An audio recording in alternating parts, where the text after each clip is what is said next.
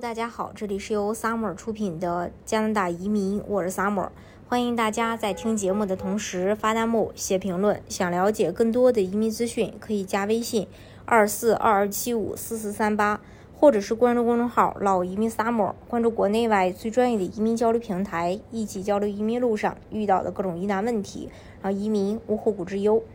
呃，然后九月二十七日，最新的世界最佳国家排名也刚刚出炉。去年位列榜首的加拿大，今年则是同时第一，下降到了第三位。过去这七年，美国新闻与世界报道每年都公布全球最佳国家排名，和往年一样，是联合 BAV 集团和美国宾夕法尼亚。沃顿商学院共同进行的这个项目是基于2022年4月30日至7月13日对17,991人进行的一项调查。这些人包括8,061名精英阶层、4,536名商业决策者以及普通大众是8,035人。排名根据十个类别指标进行综合统计，类别及权重如下：应变能力13.96%。评估国家的适应能力、反应速度、动态能力、发展程序等等，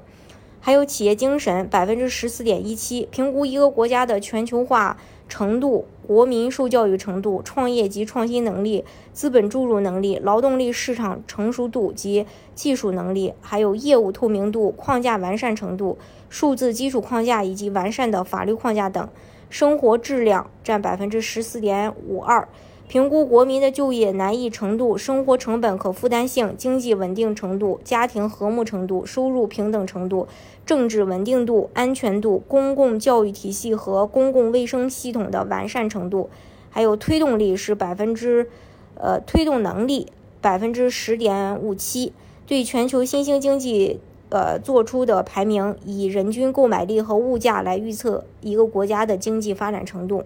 另外还有社会责任占百分之十三点四九，该指标取代了往期排名的公民身份，其反映是一个国家对人权、环境、性别等宗教自由、私有财产、诚信指数、政治权力分配程度、种族平等、保护动物、社会正义的重视程度。另外还包括文化影响力百分之十点三五，商业友好度百分之九点三五，国家实力百分之五点零二，投机机会百分之五点四八。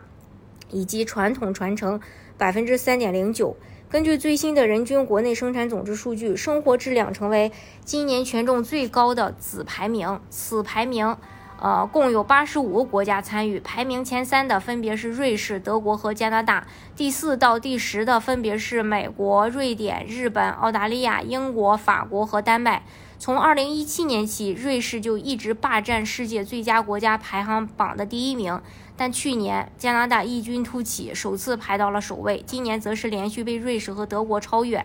具体而言，加拿大不仅总排名第三，在生活质量排名也是第三，社会责任排名也是第五，创业方面第八，文化影响力第十五。加拿大的应变能力、生活质量均排第三，社会责任方面则列第五。表现最佳最差的。是推动能力方面排六十三，但加拿大也有不少方面排名很差，比如制造成本、独特性等等，尤其是在可负担能力方面，排名更是非常糟糕。那有好的呢，有不坏的，也有坏的，所以呢，这个排名它也是综合的一个实力的一个排名。那呃，所以呢。啊，大家了解了加拿大的好，也要了解加拿大不好的一面。只要您能够接受，你觉得还可以啊，那就没有问题。大家如果想具体去了解加拿大的移民政策的话，可以加微信二四二二七五四四三八，或者是关注公众号“老移民 summer”，关注国内外最专业的移民交流平台，一起交流移民路上遇到的各种疑难问题，让移民无后顾之忧。